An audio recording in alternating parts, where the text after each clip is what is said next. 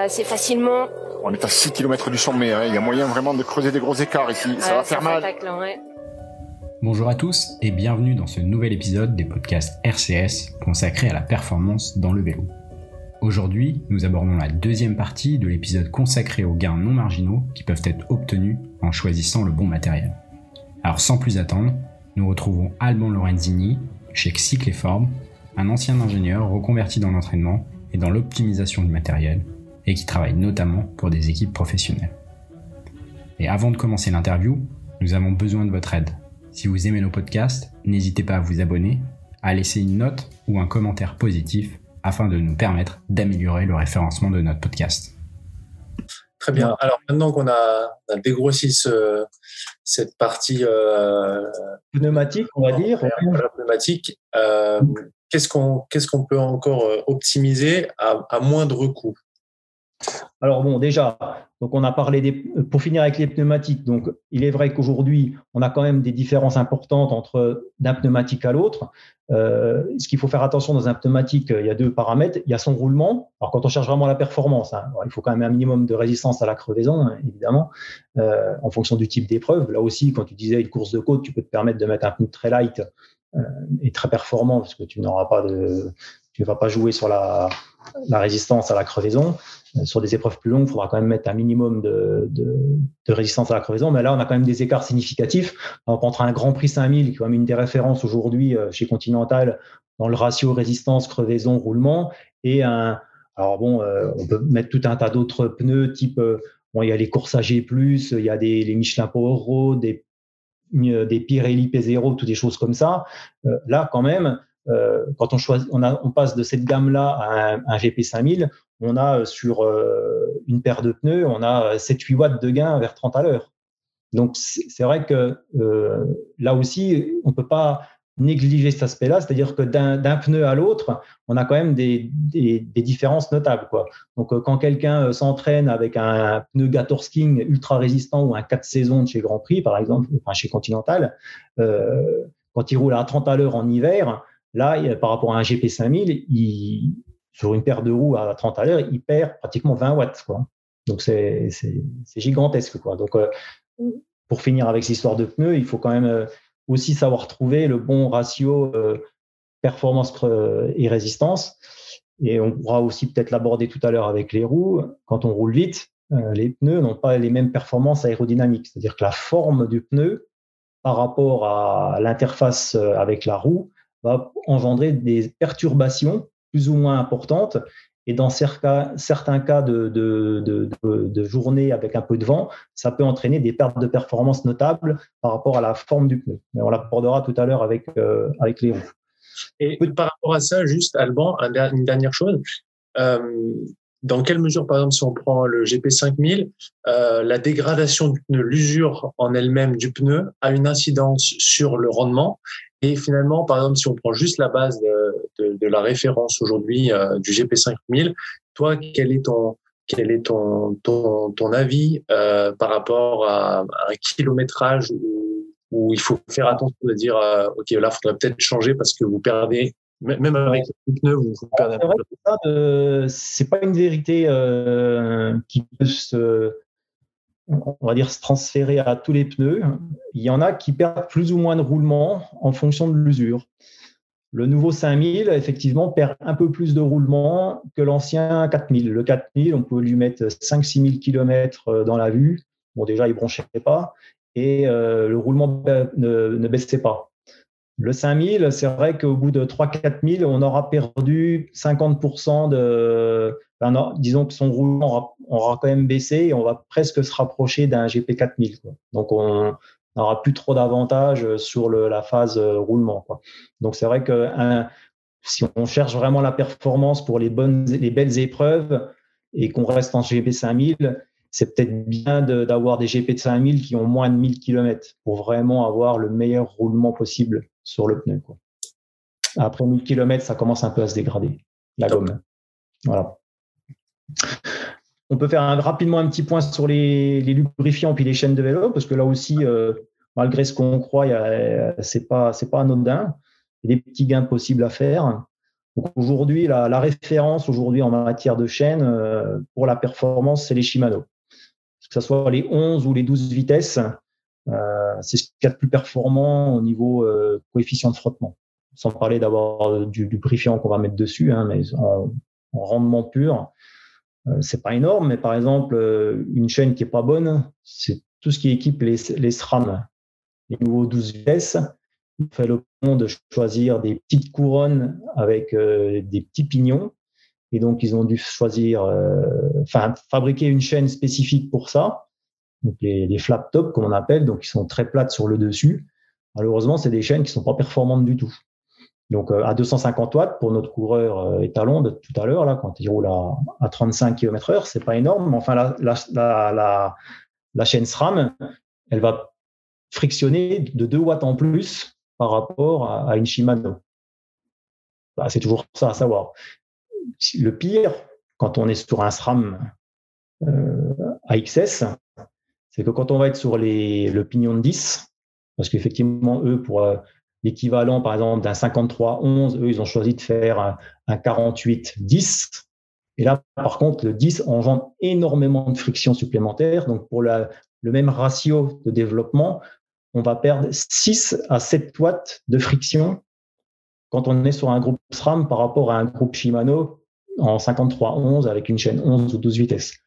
Donc là, aujourd'hui, quand je vois tous les vélos de gamme à plus de 10 000 euros qui sont proposés en groupe SRAM, moi j'ai envie de dire aux gens, mais fuyez, prenez une version Shimano ou Campagnolo. Là, vous payez un vélo 10 000 euros et vous allez aller moins vite que le gars qui aura un vélo à 2 000 euros mais qui sera euh, sur Shimano. Quoi.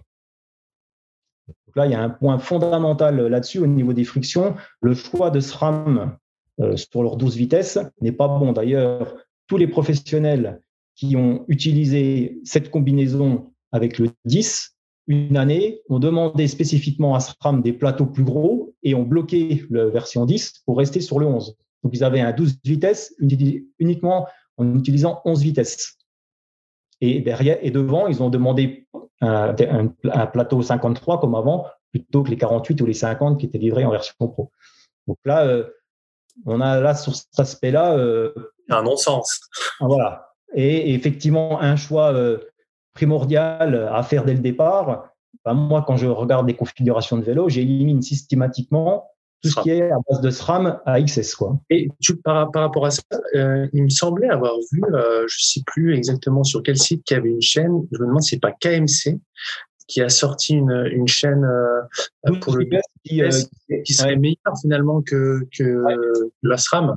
Alors déjà, il faut savoir qu'entre tant, tant qu'à faire, alors on ne sait pas pourquoi, mais enfin c'est mesuré comme ça, la SRAM Force 12 vitesses est meilleure que la SRAM Red bon, d'un watt. ça, on ne sait pas vraiment pourquoi, mais enfin, c'est comme ça dans les, les bandes friction. Et effectivement, KMC euh, ont aussi sorti une, une 12 vitesses qui euh, se rapprocherait de la, de la force, ou qui serait entre, la, on va dire, la, la Shimano et la, la force. Donc, on pourrait effectivement limiter un peu la casse en choisissant une KMC 12 vitesses.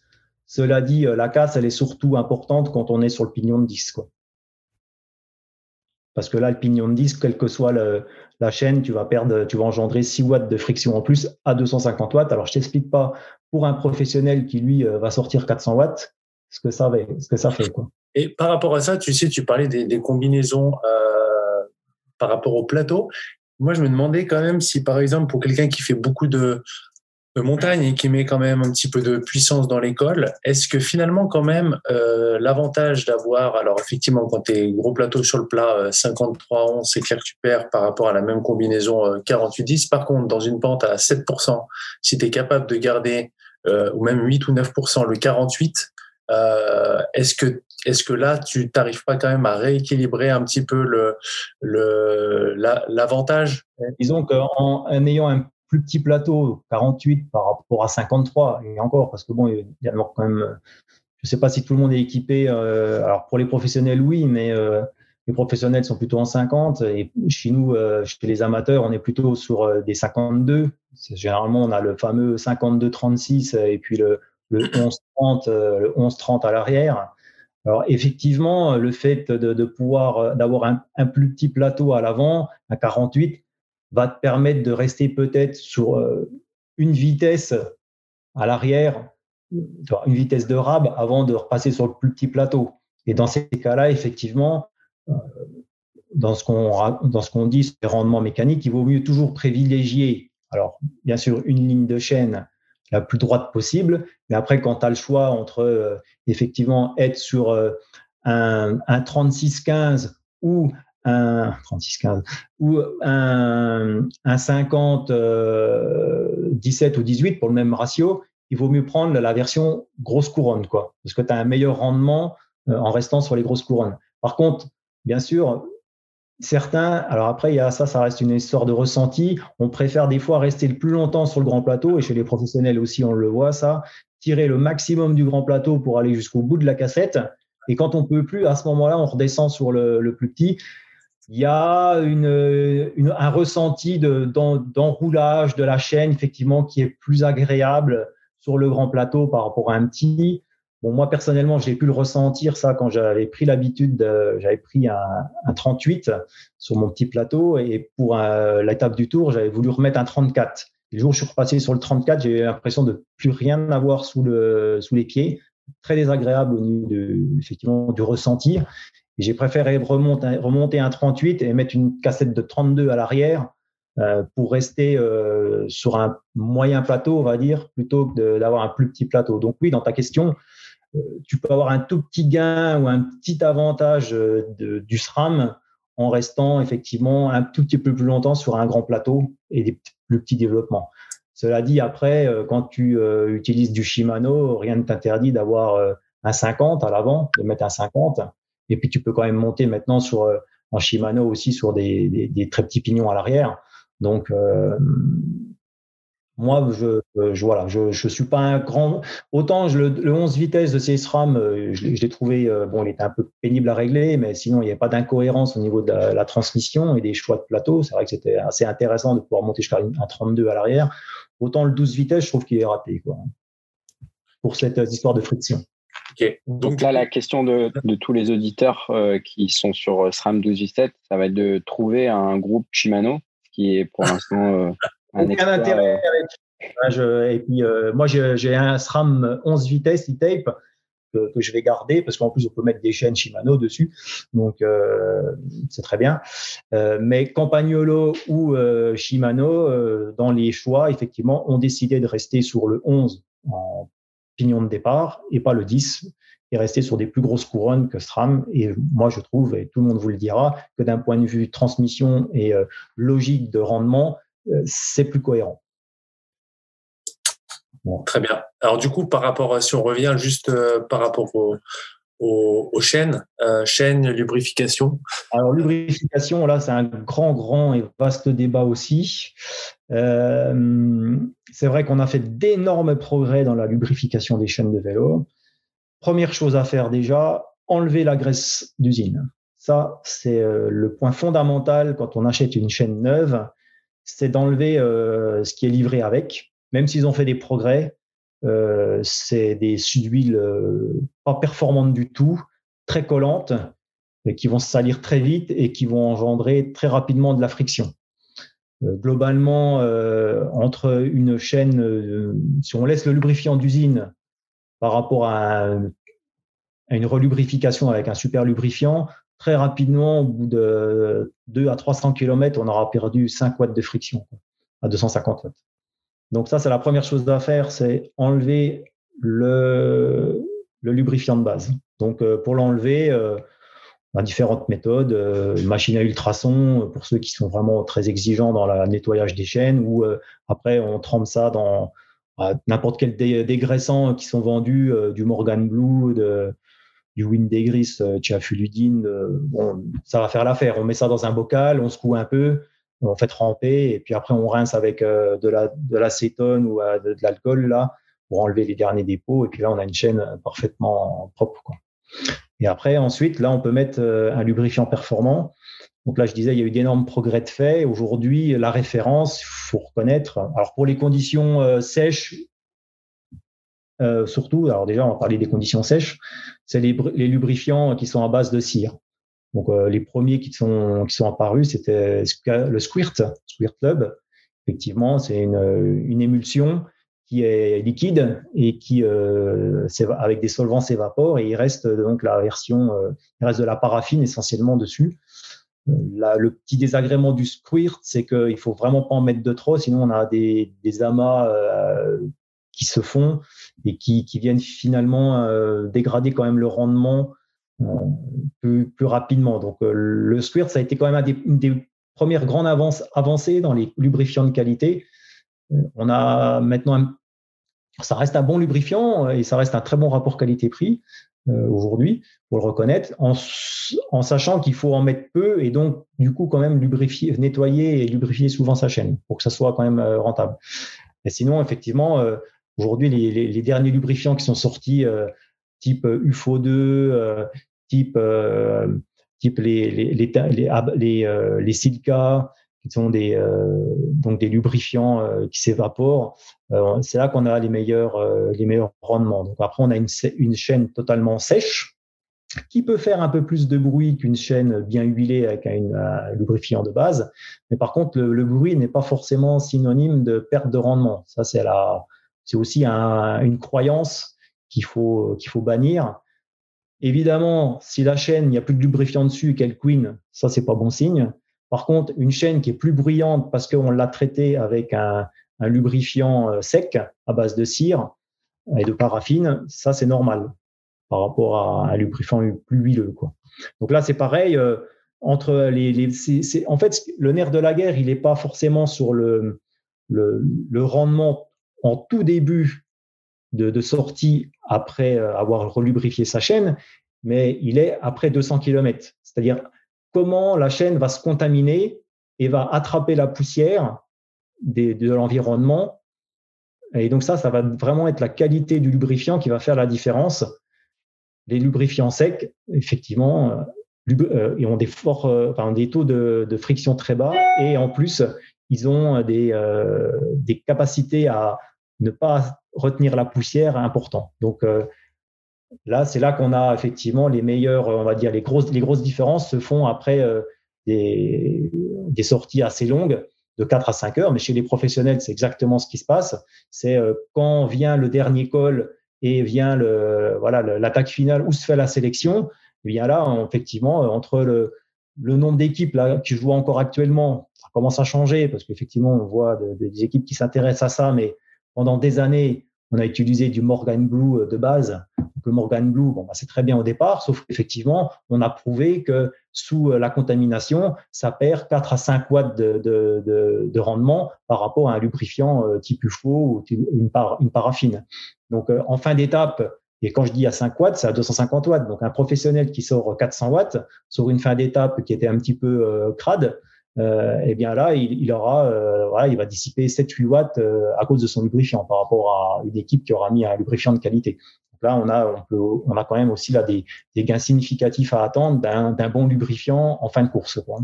Donc encore une fois, par rapport à tout à l'heure, quand on reprend l'exemple du cycliste de 65 kg qui monte, 7, enfin, même 5 watts, 5 watts en fin d'étape, ben, sur votre col de 30 minutes, ben, ça, fait, ça fait quand même presque 30 secondes, quoi, rien que sur le lubrifiant.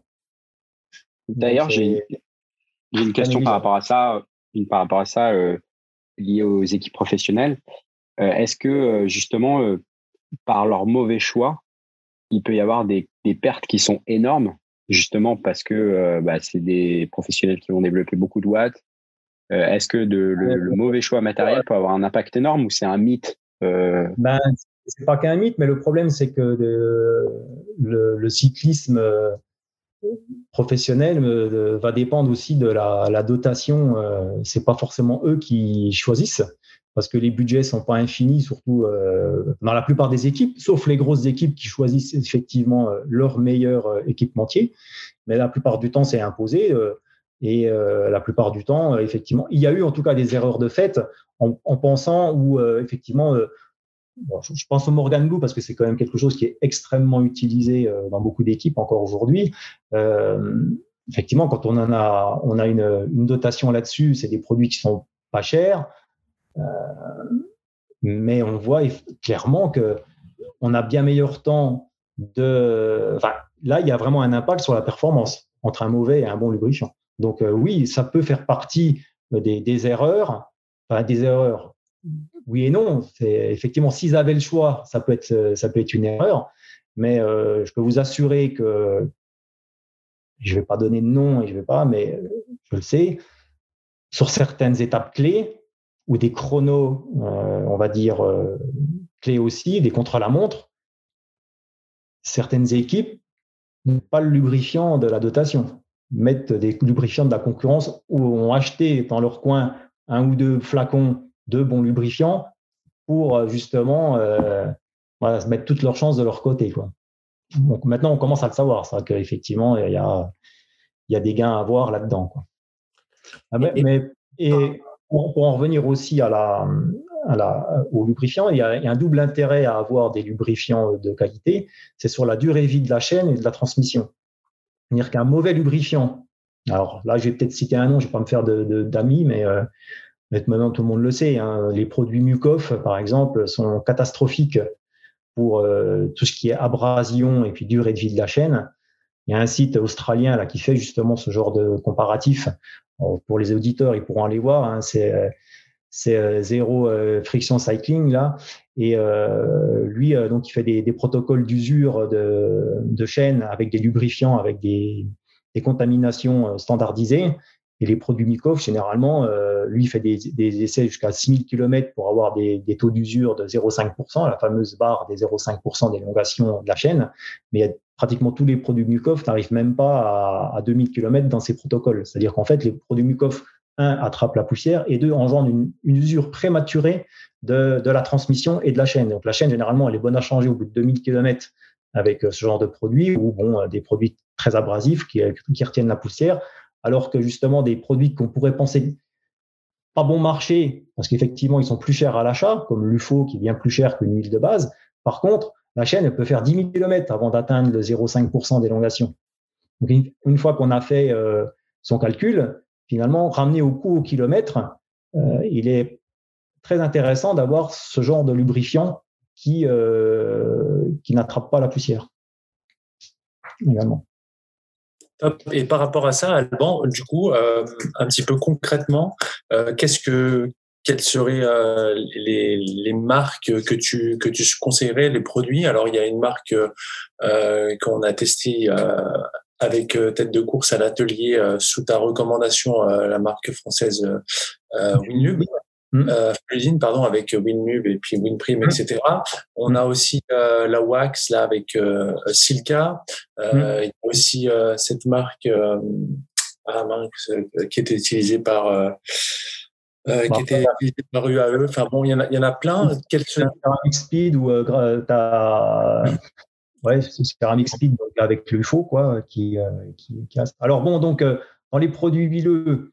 C'est vrai que, comme on disait tout à l'heure, il faut un peu éviter ça. Il faut reconnaître que la euh, Afulidine, euh, donc euh, Winlube, eux, ils utilisent un primaire. Donc, en fait, c'est une, association.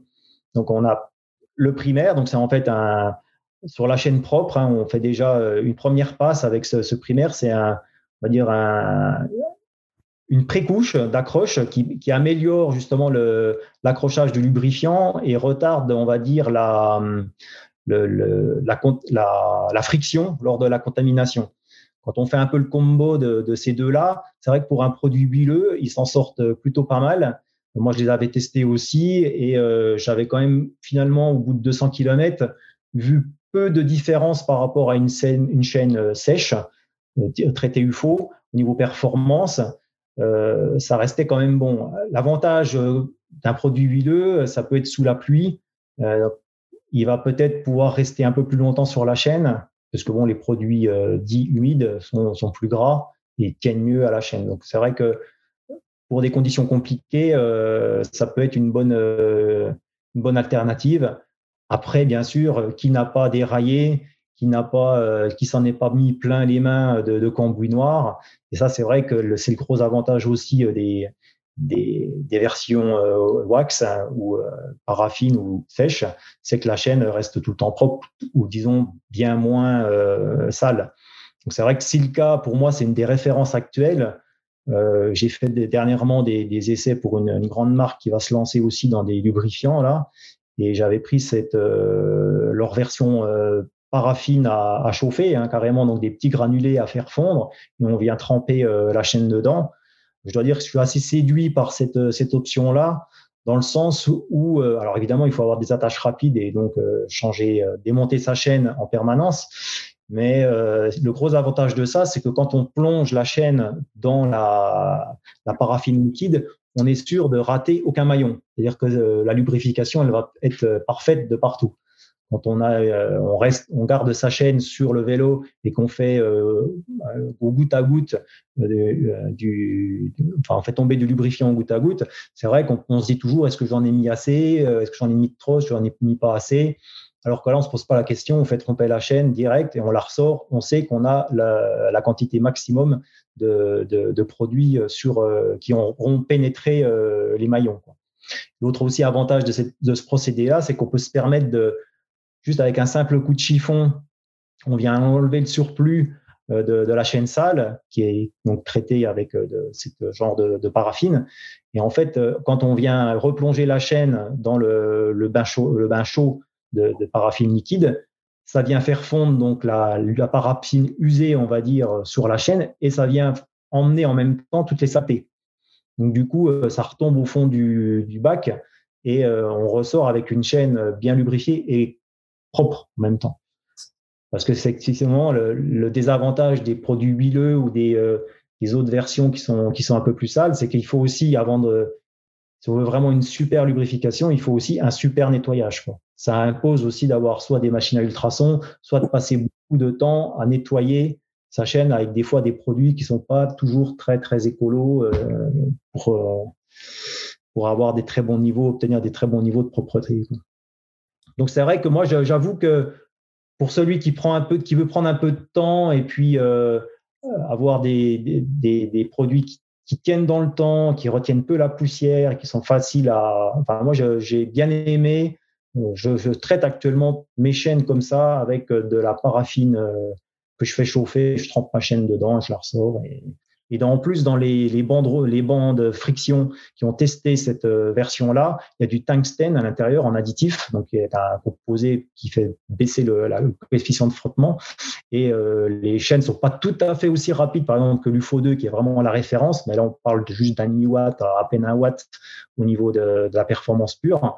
Par contre, euh, au niveau de l'usure dans le temps, ça, c'est imbattable. C'est vraiment, et au niveau de la, la la résistance à la contamination sur les protocoles de l'Australien CDFC là, que je citais tout à l'heure, euh, c'est le genre de, de chaîne qui, euh, euh, se contamine le moins. C'est-à-dire que là, vraiment, dans le temps, on va avoir les meilleurs résultats au niveau conservation du rendement dans le temps. Tu peux faire 300 km, donc vraiment des conditions poussiéreuses, pratiquement sans perdre un watt de, de, friction. Et du coup, ça, ça, mériterait en fait euh, pour les gens qui, qui donc soit qui ont un magasin à côté de chez eux, un atelier font ça, donc peut-être d'investir dans, dans ce service-là à l'approche d'une compétition pour sauver des watts, ou alors euh, s'ils sont équipés de matériel pour le faire eux-mêmes. Puis là, on pourrait en fait imaginer avoir deux chaînes. Et puis juste euh, pendant qu'il y en a une où on fait le, de pouvoir les, les switcher, de, de, switcher les deux avec le, le traitement euh, si, le meilleur effectivement pour, la, pour, pour, tout le monde parce que finalement le, le, sachet euh, par exemple silica qui est vendu euh, il suffit de le faire fondre tu l'ouvres tu le tu mets tu le mets dans une casserole au bain-marie et, tu l'ouvres tu fais tremper ta chaîne dedans et puis, c'est tout quoi hein. donc en fait effectivement le plus simple c'est d'avoir deux chaînes voilà quand, quand l'une est, est sale tu en as une, deuxième qui est, préparée d'avance, et puis euh, tranquillement, euh, quand tu as le temps, tu, reprépares la, la, chaîne usée, puis tu la retrempes. Quoi. Donc c'est vrai que ça, c'est une, solution assez, facile pour, vivre avec ce procédé-là au quotidien. Quoi. Ok, cool. Et du coup, encore une fois, un, moyen de, de sauver un petit peu euh, d'énergie qui, euh, qui coûte bien moins cher que l'achat d'un super vélo, euh, un cadre à 6 000, euros. Ah ben, bien sûr. Hein. Il y, a, toujours, de toute façon, quand on, analyse les, montages de, de gens qui. Après, bon, c'est juste parce que voilà, on croit des fois que en mettant 10 ou 12 000 euros, on a, on a ce qui se fait mieux, mais malheureusement, on se retrouve effectivement, comme on disait, avec un groupe SRAM euh, malheureusement qui est livré avec euh, la chaîne euh, qui est bah, avec la graisse d'usine, peut-être avec des chambres à air butyle et pas forcément les meilleurs pneus. Et, ben, et, puis donc on se retrouve avec un vélo effectivement qui va moins vite que quelqu'un qui aura choisi le bon matériel mais n'aura mis que 2000 euros dans son vélo quoi, en choisissant le bon matériel. Parce qu'effectivement, le problème de, du, du, du, vélo actuellement, c'est que la, la course à, au haut de gamme, la course au poids engendre des, des envolées de prix qui sont pas justifiées par rapport aux petits gains qu'on pourrait euh, qu'on peut avoir. Quoi.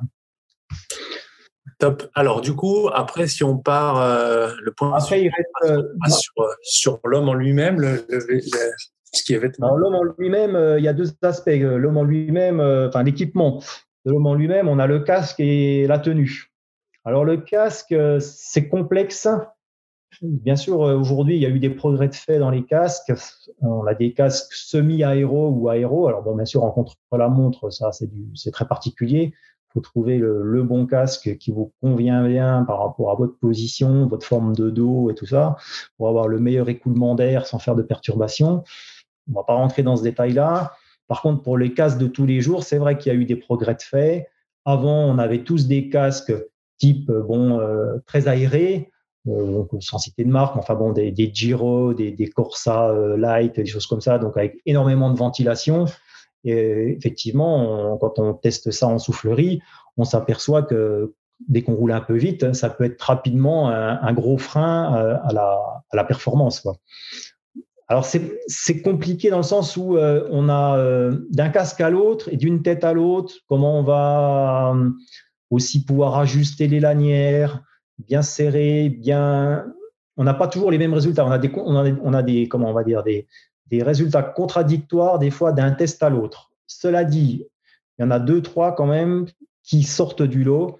Je pense particulièrement euh, à un casque Specialized comme le EVAD 2, qui est un casque semi-profilé, on va dire, où il y a encore de la ventilation et qui peut s'utiliser euh, tous les jours par rapport à des casques effectivement euh, qui ne sont pas faits pour ça, comme les gyrosynthés ou qui sont des plus passe-partout. Là, c'est vraiment une, évidence. Euh, ce genre de casque, le EVAD, à chaque fois, il ressort gagnant dans les tests.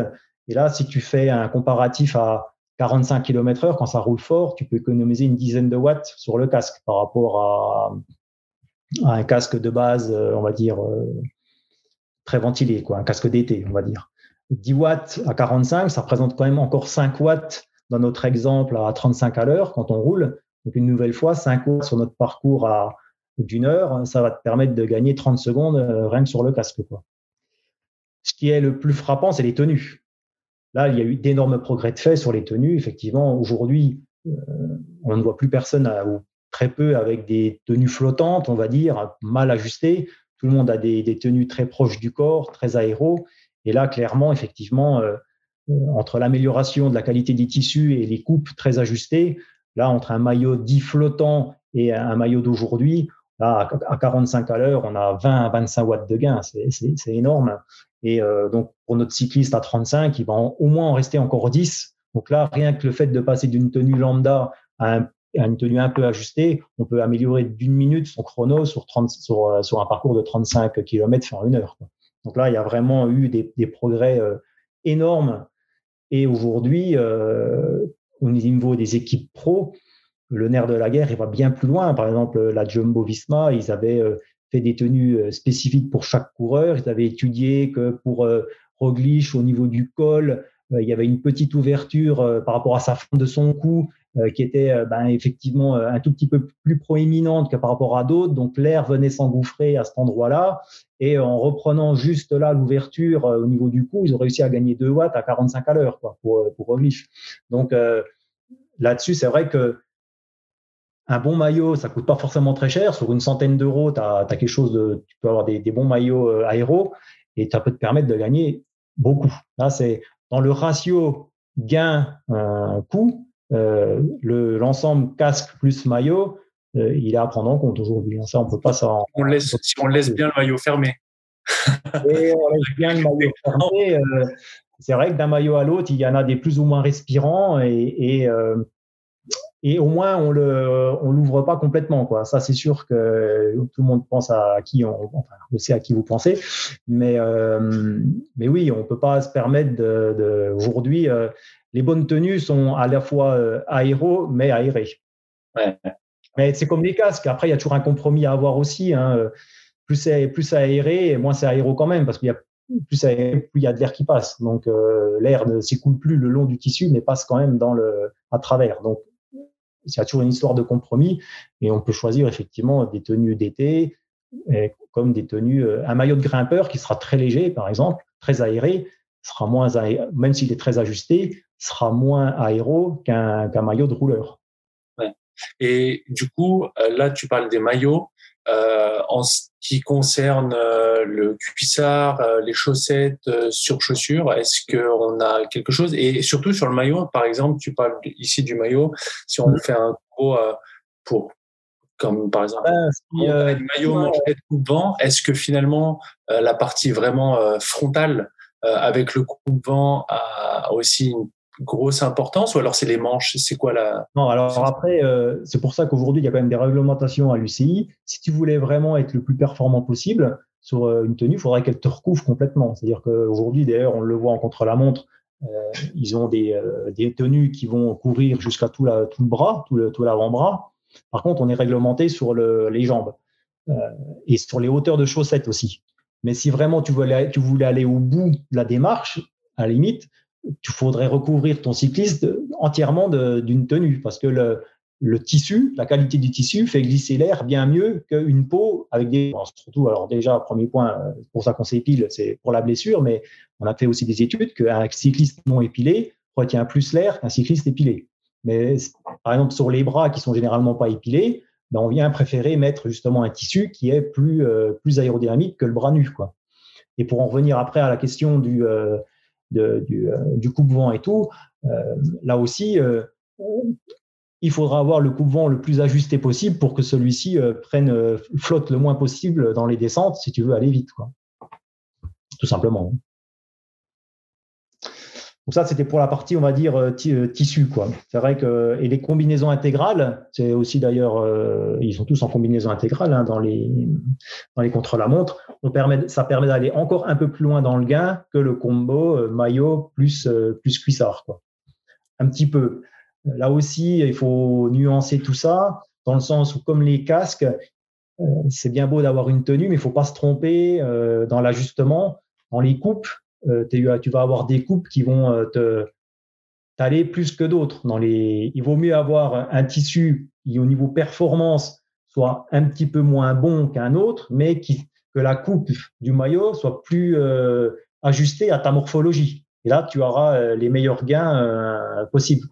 Parce que là, là, clairement, on rentre dans un petit c'est surtout vrai pour les professionnels qui vont très vite, hein, à 45, 50. À 35, on commence à avoir quand même moins de, problématiques autour de ça. Mais c'est vrai que quand tu vas très vite, euh, le moindre petit pli, euh, le moindre euh, petit défaut d'ajustement, comme j'expliquais par exemple le col à Roglic tout à l'heure, peut engendrer des, pertes. Et tout ça en rappelant que c'est si on est exposé, parce que parce qu'il y a aussi ah ben c'est quand tu es dans, l'usage.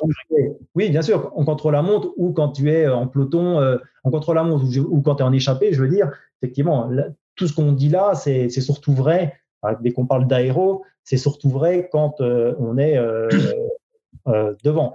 Une fois qu'on est protégé, on sait très bien qu'en plein milieu de peloton, il ne se passe plus rien. Quoi. Là, on peut avoir n'importe quoi comme, comme équipement, c'est pas ça qui va faire la différence. On est complètement aspiré par le peloton et on n'a pas besoin de mettre énormément de puissance pour suivre. Quoi. Mais c'est pour les équipiers, pour ceux qui mènent le train devant, ou dans le cas d'une attaque, ou dans le cas d'un chrono, euh, dans le cas d'une échappée, ou dans le cas d'un chrono, c'est là où tout compte, hein, bien sûr.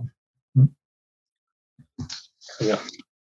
Voilà, donc là on a fait à peu près le tour des, des, on va dire, des, de l'équipement euh, du cycliste. Après, il reste quand même à parler du, cadre en lui-même, parce que là aussi il y a eu d'énormes progrès de fait. Euh, sur l'aérodynamisme des, des, vélos. Euh, et c'est pas négligeable parce que c'est vrai que entre un ancien vélo où euh, c'était des, des, tubes ronds basiques et euh, les meilleurs vélos aéro euh, aujourd'hui, on peut avoir plus de alors 45 à l'heure, plus de 30 watts, mais ça représente encore 15 watts pour notre cycliste à, à 35 à l'heure et même dans certains, même dans une montée à 20 à l'heure, ça va finir par jouer, avoir un cadre aérodynamique par rapport à avoir un cadre très, euh, très basique, on va dire. Alors ça, c'était euh, les extrêmes. Aujourd'hui, pour reprendre par exemple un exemple, euh, on va dire, de tous les jours, entre un vélo polyvalent type Canyon Ultimate, Scott Addict RC, sans passer des meilleurs, un Villiers euh, SLR euh, zéro, si on fait des études avec, il faut toujours prendre les mêmes roues. Hein, donc ça, il y a un magazine allemand qui le fait très bien là, qui est référencé et puis donc qui sont que je cite souvent dans mes articles. Hein. On utilise toujours la même roue pour pouvoir comparer que le cadre. Donc on met une roue Zip 404 avec les mêmes pneus toujours et donc on enlève les dotations d'origine des cadres en roue et on remplace par la ZIP 404. Comme ça, on peut vraiment tester l'aérodynamisme du vélo. Et donc, c'est vrai que là, euh, entre un vélo, on va dire, polyvalent d'aujourd'hui, performant, où il y a déjà eu un petit peu de travail euh, sur le, les tubes, donc on va être généralement sur une consommation annoncée. En les tours, les magazines allemands, ils font ça avec un, un mannequin qui pédale. Donc euh, c'est très bien parce que il n'y a pas le haut, donc parce que le haut c'est la position de chacun qui va faire une différence, mais le bas généralement les jambes elles sont toujours à peu près au même endroit mais il est très important de conserver euh, ça parce que avoir un mannequin qui pédale avec les jambes qui pédalent, ça va entraîner des, perturbations du flux aérodynamique. Et on s'aperçoit que des, benchmarks de vélos qui sont faits sans le mannequin et avec mannequin, on n'a pas du tout les mêmes classements d'un vélo à l'autre. Enfin, le même vélo avec et sans le mannequin n'a pas du tout les mêmes résultats. Donc, il est très important de tester, euh, de faire des tests avec, un, enfin, très important quand on peut, ça demande des moyens, mais euh, en Allemagne, ils l'ont. Donc, à chaque fois qu'ils font des tests aérodynamiques, que ce soit euh, de roues ou euh, de cadre, ils testent avec un mannequin qui pédale. Donc, ça, c'est au moins, on, est sûr de ce résultat-là. Donc, avec ce mannequin qui pédale, donc on n'a pas le haut, mais à 45 à l'heure, par exemple, on a des, des, écarts, on va dire, entre un bon vélo passe-partout et un vélo dit aéro, on a une quinzaine de watts aujourd'hui à 45 à l'heure, qui fait encore 7 watts et demi à, à 35.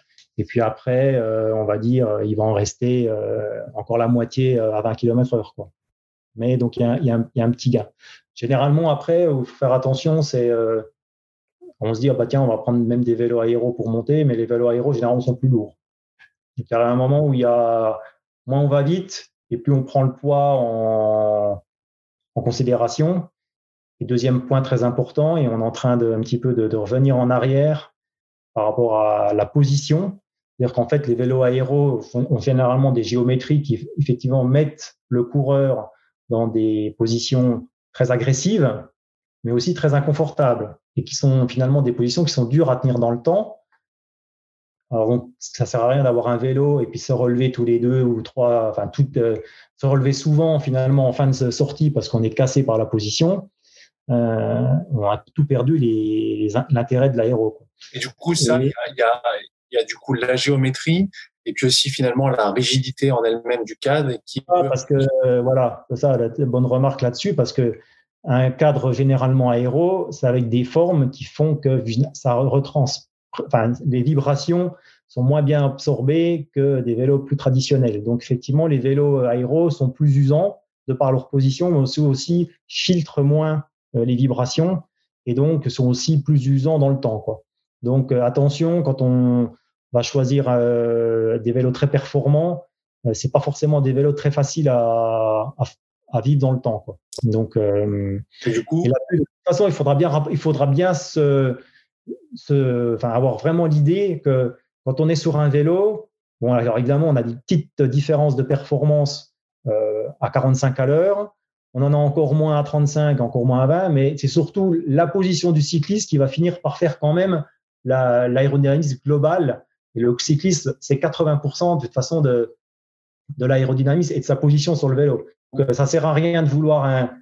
Combien de fois ça je l'ai vu et j'en ai rigolé intérieurement des gens carrément avaient pris des aérodes parce que c'était effectivement des, vélos très performants. Mais comme ils supportaient pas la position, ils mettaient un maximum d'entretoises pour rehausser le plus possible le poste de pilotage, parce qu'ils ne supportaient pas d'être couchés. Donc du coup, ils se retrouvaient avec un vélo bah, aéro, mais dans une position euh, traditionnelle. Donc ils annulent tout. Tu avais tout perdu au niveau de l'aéro. Puis en plus, tu avais un vélo plus fatigant, qui était effectivement plus exigeant qu'un vélo traditionnel. Donc au final, les, les gains sont, sont pas si nets que ça.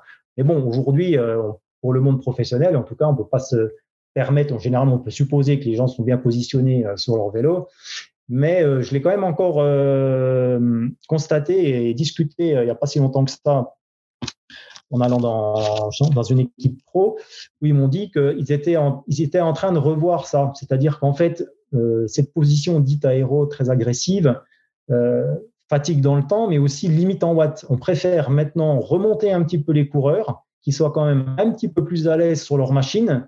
Et en étant plus à l'aise, ils sont moins fatigués et ils produisent quand même plus de watts. Parce que plus tu es couché, moins tu produis de watts. Ça, c'est net. Et, donc, on fait machine arrière aussi dans les positions avec les vélos qui, par exemple, l'ancien Aérode par rapport au nouveau, enfin le nouveau Aérode par rapport à l'ancien, euh, les, les angles, de la géométrie sont plus les mêmes et euh, justement le nouvel aérode couche un peu moins naturellement le coureur que l'ancien. Parce que voilà on s'est aperçu que euh, la machine humaine euh, c'est au final c'est quand même ça qui est le plus important qui pédale. Si tu la fatigues par une mauvaise position ou par un cadre trop exigeant au final au bout du compte comme on disait à la fin sur le le final où il faut tout donner si tu t'es fait tabasser par ton vélo avec une position qui t'allait pas et puis qui a tout renvoyé les vibrations de la route euh, bah, au bout de 4 heures, tu seras rincé et celui qui avait peut-être un vélo un peu moins aéro mais qui, qui sera beaucoup plus confortable, et eh ben c'est lui qui aura le plus de watts à la fin dans la dernière montée finale. Donc là aussi, euh, attention à pas tout mélanger, quoi. Hein. Ça, ça a du sens chez les professionnels et finalement aussi pour ceux, les amateurs qui ont encore moins de, de, de temps pour s'entraîner puis qui pour s'adapter au vélo et qui du coup ont majoritairement quand même tendance à, à s'orienter vers des vélos euh, références euh, vers des professionnels mais on pourrait conseiller de quand même privilégier finalement le confort et euh, s'entraîner et, et, à garder des positions qui sont aéro ou adéquates le plus longtemps possible et ils auront des meilleurs euh, juste ah. par le fait de, pouvoir tenir plus longtemps les, les, positions. Oui, non, mais c'est sûr qu'il faut pas euh, faut pas, faut pas céder non plus à, l'argument euh, marketing euh, qui est toujours utilisé, que ce soit pour vendre de, des nouvelles roues ou des nouveaux vélos, en disant celui-là il va plus vite que l'ancien. Je pense notamment qui aujourd'hui, tous ceux qui sont montés sur un 6M6 par exemple, le nouveau, l'ont regretté parce qu'effectivement c'était dans les benchmarks le plus rapide des vélos. Alors c'était un bout de bois sans nom. Et euh, les gens sont, sont, cassés sur ce vélo. Euh, alors c'est vrai, ça va très vite, mais euh, ils, sont, ils sont cassés. Quoi. Et, un, ils font pas, des, pas forcément des meilleures courses, mais deux aussi à utiliser à l'entraînement, c'est aussi quelque chose qui est plus énergivore. Et donc, on peut aussi limiter ses progrès en étant sur une machine trop exigeante. Et comme je te disais, ben, plutôt que de passer par exemple trois séries, quatre séries de PMA, sur un bon vélo, bah, tu vas en faire que trois sur le vélo aéro parce que tu es fracassé euh, de, de devoir le, subir sa, sa rigidité euh, et son inconfort pendant tes, séances. Quoi. Tu sais, moi, j'ai vraiment, j'ai vraiment expérimenté sur le, sur le Pina, sur le Pinarello, le, le F12, là, quand j'avais mes, mon factor, puis que j'ai dû mmh. reprendre le, le Pinarello, euh, j'arrivais plus. Le, le, la différence entre les deux au niveau de la rigidité était tellement importante que sur le Pina, quand je l'ai repris, j'arrivais presque plus à me mettre en danseuse. Et ah en fait, il est tellement exigeant. Et puis, euh, au niveau du haut du corps, bah, je suis pas, je suis pas une masse. Et, euh, et du coup, mmh. j'arrive vraiment, c'était vraiment super dur. Et mmh. euh, là, tu dis, putain, mais pourtant, je fais quand même pas mal de kills, donc j'ai le temps de m'adapter au vélo. Et euh, certains ont, mais tu vois, euh, même sur des petits changements infimes comme le, le, le, le Specialized, donc maintenant c'est la version SL7, qui effectivement est un peu plus rapide que le, le SL6, mais j'ai plein de clients qui euh, regrettent d'être passés sur le SL7 parce que finalement, ils sentent pas vraiment la différence de gain en vitesse, forcément, parce qu'il faut rouler à 45 à l'heure pour sentir la différence. Par contre, ce qu'ils ressentent surtout, c'est qu'il est plus inconfortable et plus exigeant que l'ancien. Et donc, au final, eh ben, finalement, ils auraient mieux fait de garder l'ancien.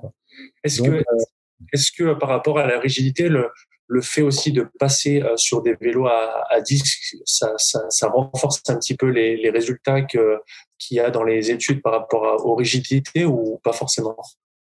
Bah, Disons que après, moi, ce que j'en avais compris des, effectivement des vélos à disque, c'est que au niveau du travail, des bases arrière et tout ça, euh, ils avaient pu se permettre de, faire euh, des, améliorations qui rendaient le, vélo un tout petit peu moins exigeant, un tout petit peu plus confortable que, que les anciens. Non, là, là, si on veut vraiment parler euh, du, confort, parce que finalement, la plupart du temps, on se plante, c'est le confort. Il bien sûr, mais c'est surtout sur aussi l'interface roue-pneu-pression qui va faire la, la, différence. C'est-à-dire que moi, par exemple, donner un exemple concret, j'ai un vélo de gravel, un Stevens, que j'ai toujours trouvé très confortable. Bon, j'ai des roues euh, de base dessus, de gravel, ou avec dessus, j'avais mis des chambres latex et puis un pneu de, de, gravel un peu slick qui roulait de 35 mm. Donc le gars, enfin, à 3 bars, 2 à 3 bars, vélo, tu dis, ouais, le, tu roules sur la route, qu'est-ce que c'est confortable par rapport à un vélo de route, quoi. Et j'ai voulu euh, faire l'essai et j'ai mis, à la place de mes pneus de gravel, j'ai mis les GP5000 dessus, montés euh, en, euh, en, pression, tout pareil que l'Ultimate. Et ben, je me suis aperçu que mon gravel, il était beaucoup moins confortable, c'était un vrai bout de bois par rapport à l'Ultimate.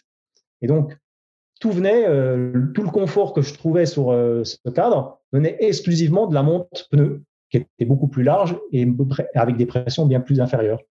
Donc, quand on dit qu'un vélo est très exigeant, c'est vrai qu'il peut être très exigeant, mais attention aussi, des fois, à euh, ce qu'on met en, enfin, ce qu'on choisit en pneu, en, en largeur et en type de, de en pression. C'est aussi, euh, c'est quand même important aussi. Mais cela dit, effectivement, d'un vélo, à l'autre, on a des, différences d'exigence. Hein, Aujourd'hui, on peut avoir un petit, euh, l'avantage, enfin l'avantage, et ça, ça permet de faire la transition avec les roues, c'est qu'aujourd'hui, effectivement, euh, de plus en plus de roues sont, sont livrées en 28 mm, donc ce qui permet d'avoir un certain confort supérieur par rapport à avant quand on était en 23 mm. Donc même si les cadres sont un peu plus exigeants, par exemple, parce qu'ils sont un peu plus aérodynamiques, tu peux compenser le, la, baisse de, confort par des, pneumatiques plus gros, donc du coup qui euh, amortissent mieux et donc tu, récupères du confort comme ça. Quoi. Ça peut être euh, un des points, un, des avantages des, des roues modernes. Il n'y a, a, pas que des avantages. Hein, du coup, par rapport à, du coup, par rapport aux roues, euh, aux roues euh, aussi ce que tu, ce que tu cites, l'évolution avec le choix de finalement, enfin en tout cas l'obligation de devoir monter des pneus plus larges. Euh, Qu'est-ce que tu penses déjà de, de ça? En termes de performance Est-ce que on doit euh, aller maintenant quand je vois les, les roues zip, je me dis en fait c'est très compliqué d'avoir des, d'acheter des jantes qui fit avec des pneus 25. Est-ce qu'on doit tous passer sur 28 les limites? Puis un petit peu par rapport à ce que tu voulais pas parler des roues qui sont un, un bah, investissement très important. Oui, euh, bah oui, c'est vrai que les roues c'est des investissements très importants. Alors dans une paire de roues, il faut, faut, savoir ce qu'on recherche. Euh, soit on cherche une paire, une paire aérodynamique ou euh, une paire très légère c'est vrai que là, du coup, c'est n'est pas du tout les mêmes programmes, hein. ça, c'est sûr. Mais globalement, que ce soit une paire très légère ou une, très aérodynamique, on a vu euh, les, largeurs euh, augmenter et donc du coup les références à mettre dessus augmenter. C'est vrai qu'on est passé du 23 au 25, qui est devenu la norme pendant un certain temps. Euh, les gens étaient voilà, de 25-26 mm en largeur extérieure. Et maintenant, avec l'arrivée du disque, ça paraît plus cohérent aussi par rapport aux puissances de freinage et tout ça, de, mettre un peu plus gros et euh, de gagner en confort. Ça, c'est l'argument confort, roulement. Par contre, effectivement, quand on commence à regarder, euh, ça, il n'y a pas de lézard là-dessus, euh, sur la partie aérodynamisme pur, plus c'est large, moins c'est aérodynamique. Bon, c'est pas très, pas très compliqué à comprendre. Et on a souvent dit qu'un pneu de 28 mm, le, gain de roulement s'effaçait au détriment de l'aéro quand tu passais la barre des 35. C'est-à-dire que le pneu de 25 repassait devant, même s'il avait un peu moins de roulement, parce qu'il était plus aérodynamique, passé 35 mm. Alors aujourd'hui, on a un problème avec ça par rapport aux, communications euh, des marketing. Parce qu'il faut savoir que quand on fait un test aérodynamiste d'aéro, on vient simuler des angles de vent de tous les jours qu'on pourrait être amené à rencontrer. La plupart du temps, quand on roule, on roule euh, avec un tout petit peu de vent, mais généralement c'est 0 à 5 degrés de, vent latéral ou de 0 à 10 km heure de vent, enfin c'est peu. Quand on vient simuler des angles de vent dans les, les benchmarks, là, on vient toujours donc simuler à 45 km heure, puisque c'est là qu'on a les meilleurs chiffres. Donc c'est là, c'est forcément intéressant de, communiquer euh, sur des, gros chiffres. Mais aussi, on vient simuler des angles de vent latérales jusqu'à 20 degrés. Parce que le problème, c'est que quand tu roules, toi, la plupart du temps, tu viens contrer le vent. Plus tu vas vite, plus tu comptes le vent. Et moins tu as des effets de, de, de, de, de lacet de vent. Donc en fait, ça, c'est l'angle de lacet, c'est ce qu'on utilise justement pour calculer, enfin pour faire avancer la roue et les fameux effets voile. C'est-à-dire que plus le vent s'engouffre de travers dans la roue et plus il est accéléré grâce à la forme de son profil. Donc en fait, quand on te dit qu'une roue euh, est plus aérodynamique, une grosse roue, les nouvelles roues sont plus aérodynamiques que les anciennes, en fait, le profil a évolué et donc comme elle est plus large, quand le vent s'engouffre dedans, en version quand il est en latéral, eh bien effectivement, tu as un effet voile et tu as un effet d'accélération. Et donc, ta roue large va plus vite que la, roue plus fine. Et ça, le problème, c'est qu'en conditions réelles, on s'aperçoit que 95% du temps, de nos temps de roulage, on, on, a des angles de vent très faibles, entre 0 et 5 degrés, qu'on contre. Et donc, entre 0 et 5, tu n'as pas d'effet voile. Et donc ta roue euh, large bah, sera moins rapide que la roue euh, un peu plus fine. Et dans ces cas-là, quand tu n'as pas de vent, une roue large va t'handicaper. Tu auras un pneu de 28 et tu n'auras pas l'effet voile. Et donc là, tu iras moins vite qu'avec une roue de 25. Alors, ce que proposent beaucoup de, de fabricants, par exemple comme Canyon, c'est des combos. C'est-à-dire que généralement, de toute façon, quand on parle d'aérodynamisme et de roue, il faut savoir que 70 à 80% du résultat d'une paire de roues, c'est donné par la, roue avant. La roue arrière, elle est soumise à des tas de turbulences et finalement, elle rentre peu en, compte dans la performance d'une roue. C'est surtout la roue avant qui va donner l'effet voile. Donc, c'est pour ça que généralement, on met des pneus de 28 à l'arrière et des pneus de 25 à l'avant pour des, pour des histoires de cohérence aérodynamique euh, et de performance. Tu as un compromis, c'est-à-dire dans le sens où tu as du confort à l'arrière avec le 28 mm et de l'aéro à l'avant avec le 25 mm. C'est ce qu'on pourrait tenter de conseiller quand on, a, euh, quand on cherche un peu de performance euh, sur, un, sur un vélo. Par contre, il y a une chose que j'ai oublié de, de, de, parler dès le départ, c'est finalement déjà de quoi on parle quand on, on, veut acheter une paire de roues, quoi. De quel gain on peut espérer quand on veut acheter une paire de. Quoi. Parce que c'est, c'est vrai que, comme tu le disais, ça coûte, euh, ça coûte très cher. C'est ce qui coûte le plus cher finalement sur un vélo. Et on va s'apercevoir que c'est ce qui rapporte le moins au final. Pour les perfectionnistes, c'est toujours le petit gain en plus, on est d'accord. Mais c'est un gain très cher. Après, euh, c'est comme une voiture, euh, une belle paire de roues, ça finit bien un vélo aussi. Donc là, y a, après, il n'y a pas toujours des histoires de. pas toujours très cohérent. Euh, et, a l'envie de, de, voilà. le plan matériel qui te fait monter sur un, un beau vélo aéro, euh, tu prends un aéro d'où le dernier Simplon qui est magnifique, tu lui mets une paire de jambes basses, c'est dégueulasse. Quoi. Euh, voilà, ça, ça peut même pas s'imaginer. quoi. Alors qu'effectivement, même un vélo classique, tu lui mets des jantes un peu hautes, de 45, 50 mm, tout de suite, ça l'attire et voilà, ça, ça, ça, ça, le rend plus agressif, ça le rend euh, plus performant. Quoi. Donc en fait, euh, généralement, quand tu passes, il y a quand même un petit gain à avoir. Quand tu passes, par exemple, d'un vélo euh, qui, est équipé en jantes basse, donc vraiment de base, pardon, des, des DT suisses 1800, elles font 23 mm de haut, donc on ne peut pas faire plus, plus bas. Enfin, si avant, tu avais des, Mavic Open qui étaient à 19 mm de haut. Enfin, donc, parlons, parlons partons de, de jantes basse, donc de 23 mm de haut. Et si tu passes sur des versions 50 mm, donc la même, la DT suisse, par exemple, la dernière DT suisse qui est sortie là en 50 mm, assez large. Euh, alors, tu as deux résultats possibles. Soit tu, dis, euh, tu as le résultat euh, au benchmark, c'est-à-dire en prenant en compte des angles de vent.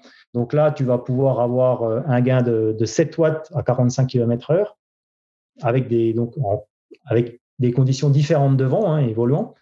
Donc 45, ah, donc 7 watts à 45, hein, donc il en reste plus que 3,5 à 35. Donc tu me diras, c'est toujours bon à prendre, mais par rapport à notre exemple du coup de, de tout à l'heure, on voyait que le moindre changement de lubrifiant ou de, chambre à air pouvait lui faire déjà gagner 30 euh, secondes. Là, euh, ton changement de roue à 35 km heure, il va te faire gagner sur un parcours d'une heure, il va te faire gagner 15 secondes.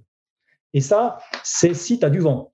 Si tu n'as plus d'effet voile, alors là, entre une paire de roues de 23 mm de haut et de 50 mm de haut, là, à 45 à l'heure, tu n'as plus que 4 watts d'écart. Donc, plus que 2 watts à 35.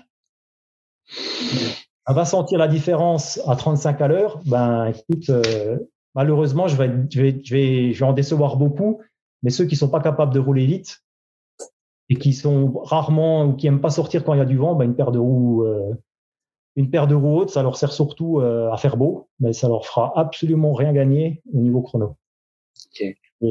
Alors, du coup, est-ce qu'on peut, on peut jouer quoi? Sur le sur le poids, sur les roulements, sur euh, Oui, non, mais après, là, on parle on parle d'une optimisation finale. C'est-à-dire qu'une fois que tu as tout optimisé sur ton vélo, tu as choisi les meilleurs pneus, chambre, lubrifiant, casse, tenue, encore tu as trouvé une bonne position sur un bon vélo qui te convient, intéresse aux roues. Donc, vraiment, on parle de ce qui coûte le plus cher et ce qui rapporte le moins. D'accord. Alors, le, le premier point, quand on a une paire de roues hautes, déjà, la base, c'est même pas l'histoire de poids, c'est de choisir, comme je te disais tout à l'heure, le bon pneu pour l'interface roue-pneu. Car là, c'est là que tu peux faire des, des écarts d'aérodynamisme. C'est-à-dire qu'on s'est aperçu que euh, il fallait que globalement, alors déjà, d'un pneu à l'autre, tu as des formes de pneus différentes. Donc, tu as des pneus qui sont plus aérodynamiques l'un que l'autre. la référence des pneus en aérodynamisme, c'est le GP4000.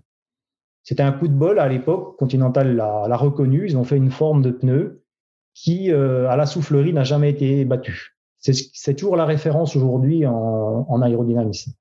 Ils ont essayé de refaire à peu près la même chose avec le GP5000, mais euh, euh, ils n'y sont pas tout à fait arrivés parce qu'en changeant de gomme et de structure, euh, pour gagner du roulement, ils ont un peu baissé l'aérodynamisme. Mais ça reste quand même encore une, référence actuelle. Par exemple, DT Suisse qui est ou qui sont des, experts en aérodynamisme et qui sont très utilisés dans le monde du triathlon, conseille essentiellement euh, les, euh, les Grands Prix 5000 ou les, les Schwalbe TT ou Adix pour, pour leurs roues. Parce que c'est les meilleures interfaces, c'est-à-dire que l'écoulement d'air, c'est là qu'il est le meilleur. Tu n'as pas de décrochage aérodynamique quand tu as du vent latéral.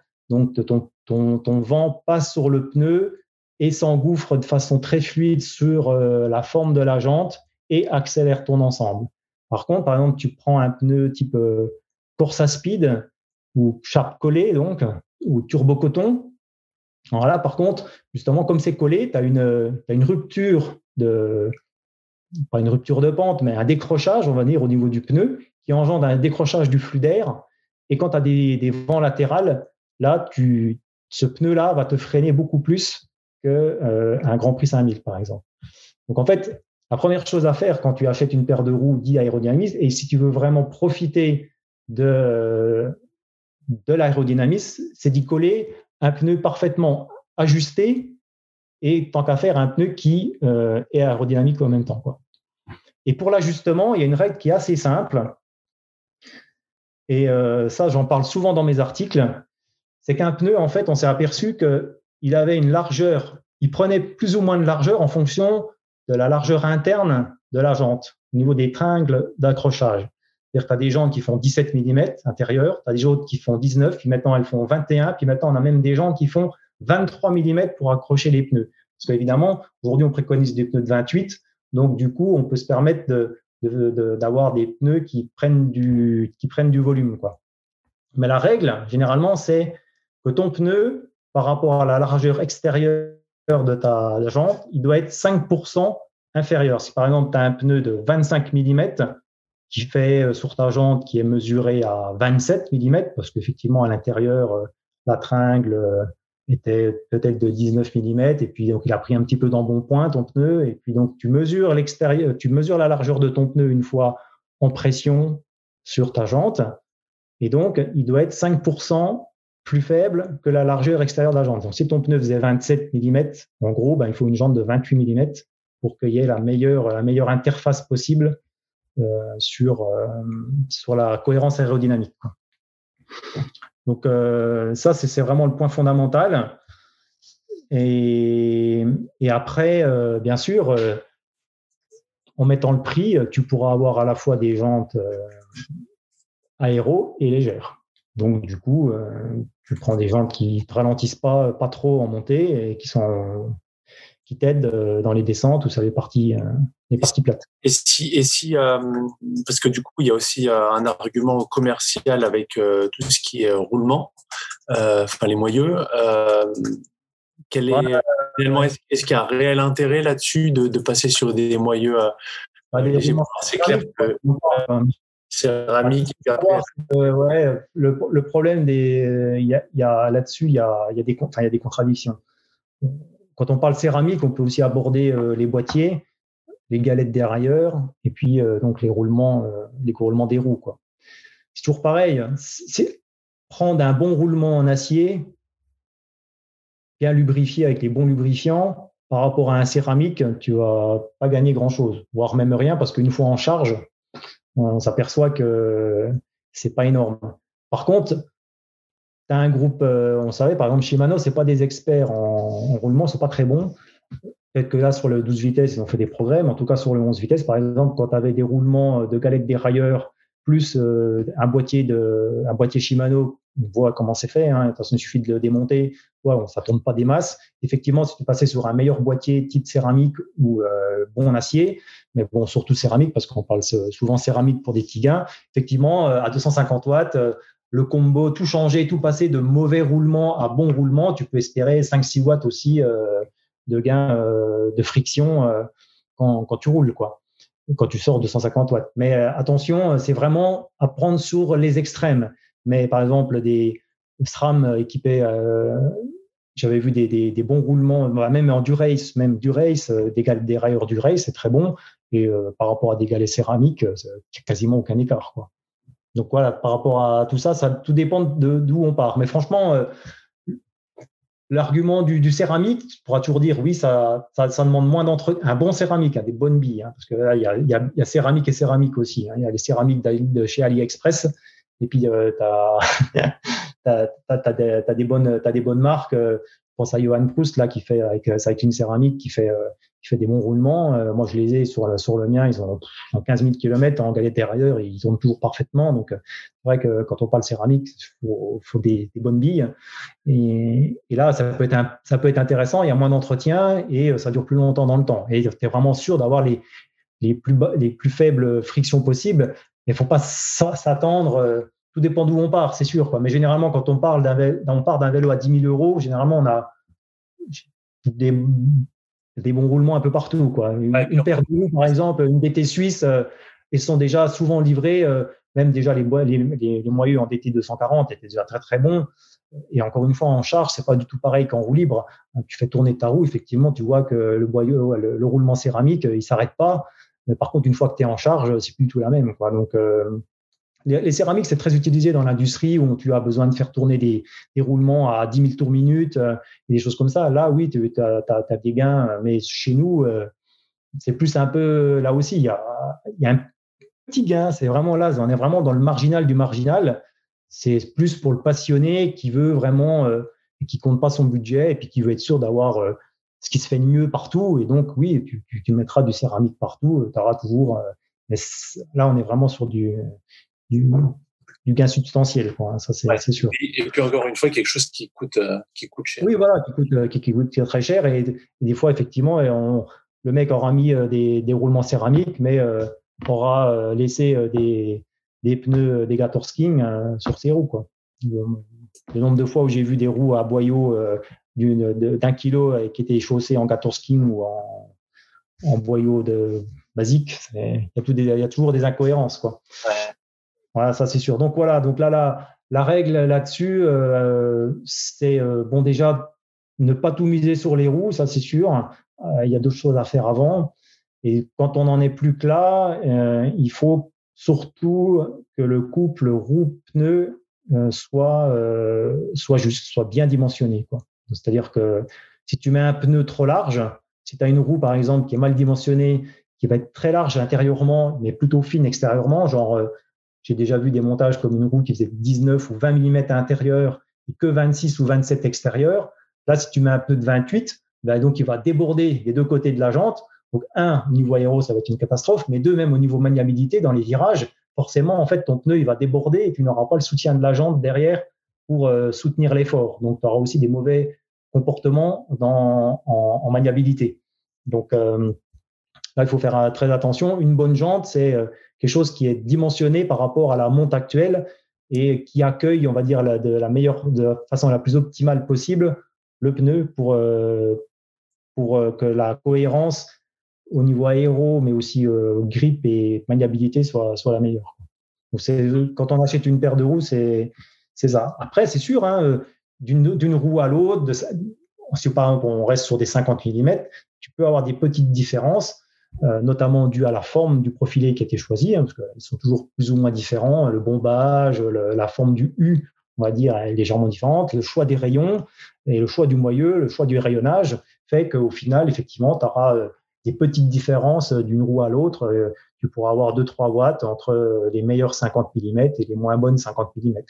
Ça, ça c'est que les c'est que la soufflerie qui vient qui, qui va venir permettre de le dire.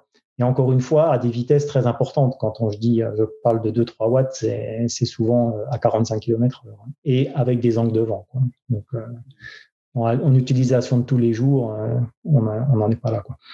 Le dernier point qu'on peut aborder aussi, c'est ça qui a souvent été une problématique euh, des, fausses croyances, c'est les fameuses euh, les fameuses économies d'énergie sur les relances qu'on peut faire avec les avec les roues légères. Quoi.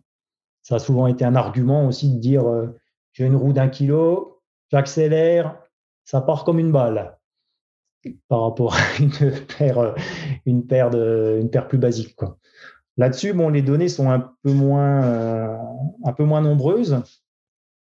Mais euh, déjà, premier point, quand on dit, par exemple, euh, avoir une paire de roues, le poids compte double en bosse, alors ça, c'est un non-dit, c'est une, incohérence totale. Le poids compte double, enfin, il ne compte pas tout à fait double, c'est au moment de l'accélération, surtout en périphérie. Donc, c'est surtout euh, dans les moments d'inertie, c'est surtout le poids en, périphérie qui va venir faire la différence.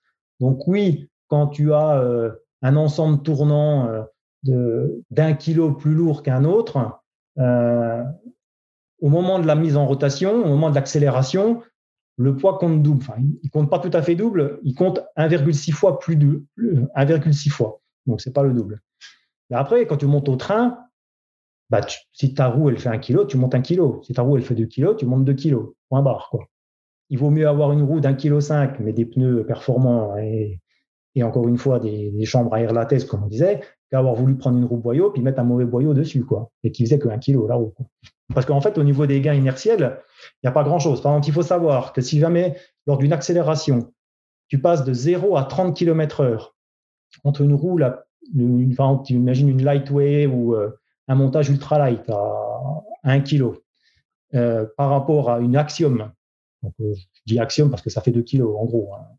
C'est un peu les extrêmes. Hein, mais, euh, donc sur une accélération de 0 à 30 km heure, donc si tu es en lightweight, tu vas pouvoir économiser 6 watts sur le gain inertiel.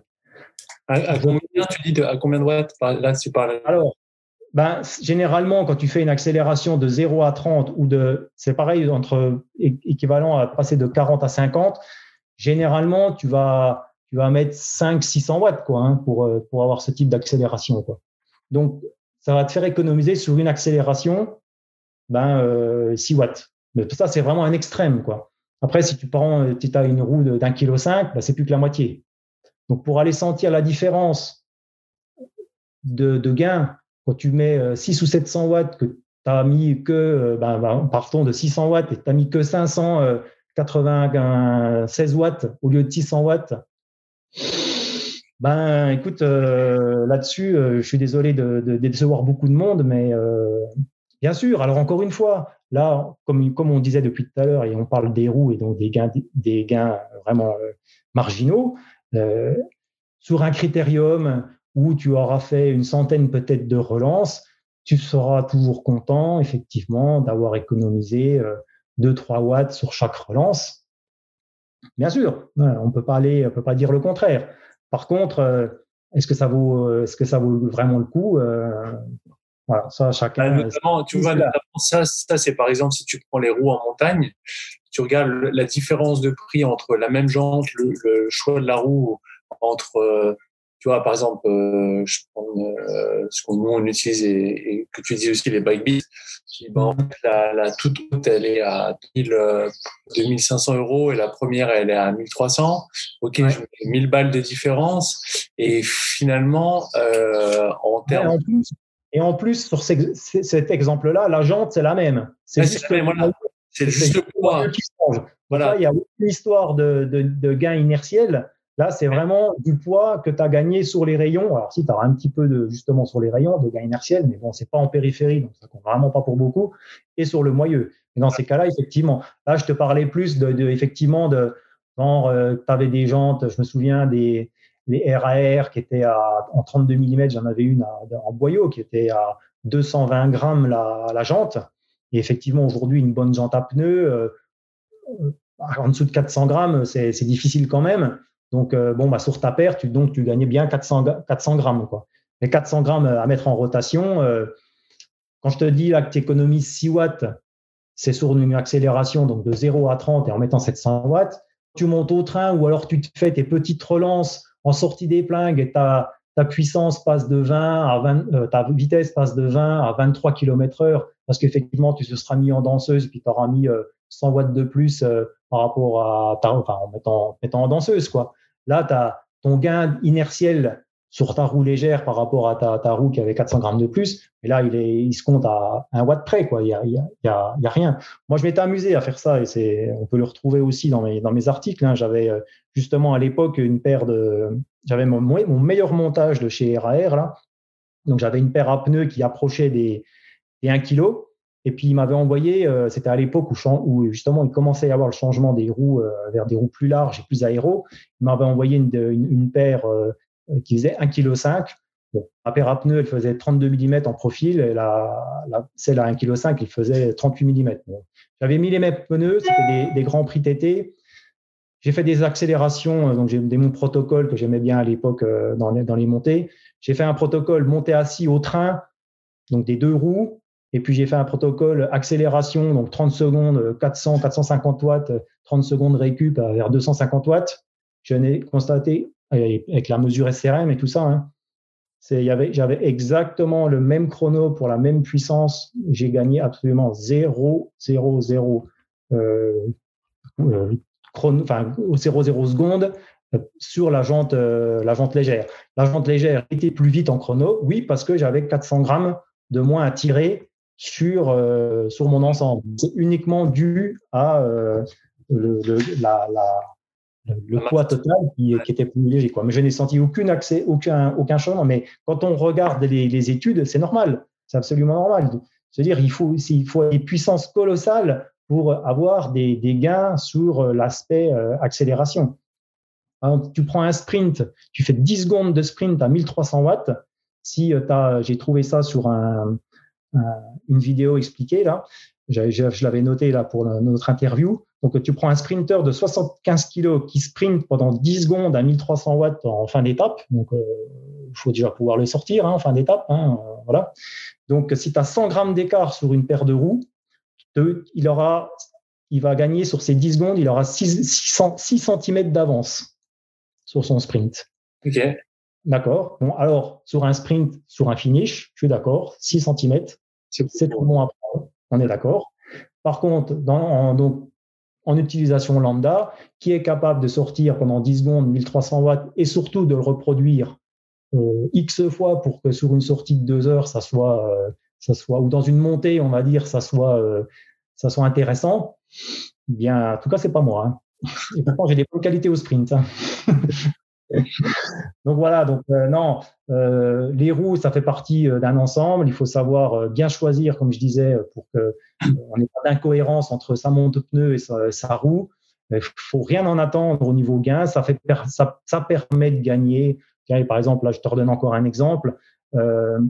sur un parcours de 100 km réalisé à 35 de moyenne, donc entre ta jante euh, basse qu'on expliquait tout à l'heure, la DT suisse là, qui était à 23 mm de haut, et puis la 50 mm, euh, donc sur une simulation, hein, donc 100 km à 35 euh, km heure de moyenne. Donc ça veut dire que tu es capable de tenir 250 watts sur 3 heures. Hein, attention. Donc tu auras au bout de ton parcours gagné 45 secondes entre ta roue aéro de 50 mm et ta roue de 23 mm. Hmm.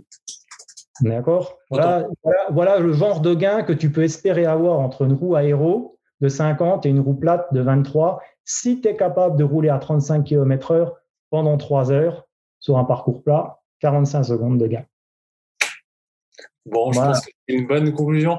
Et puis, donc finalement, pour le prix d'une roue, les gens feraient mieux de prendre un petit mois de congé sans solde, d'aller s'entraîner, et là, Là, ça serait eh Parce qu'il ne faut pas, oublier que faut pas oublier que dans tout ça, effectivement, un bon entraînement qui te fait gagner 20 euh, ou 30 watts, bah, même si tu payes un entraîneur euh, un petit peu, ben, les 20 ou 30 watts, euh, ceux-là, ils sont déjà acquis et ils sont plus faciles à gagner par un bon entraînement. Le problème de tous ces, tout ce matériel, effectivement, tu as des choses pas chères qui sont à savoir, qui peuvent rapporter gros. Par contre, effectivement, il arrive à un moment où il vaut mieux euh, acheter un capteur de puissance et bien savoir s'entraîner que miser sur une paire de roues, parce que la paire de roues, elle va rien te faire gagner. Tu auras, perdu 2000 ou 2500 euros et puis elle t'aura rien fait gagner une fois. Alors, euh, alors que ton entraînement et puis un capteur de puissance, tu peux t'entraîner sur des années et puis au final, peut-être avoir cumulé 40 à 50 watts de gain euh, pour un investissement quand même minimum.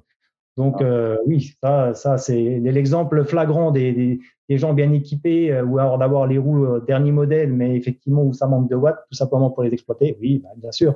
Après, il y a pas toujours, c'est pas toujours rationnel. Hein, on est d'accord. Hein.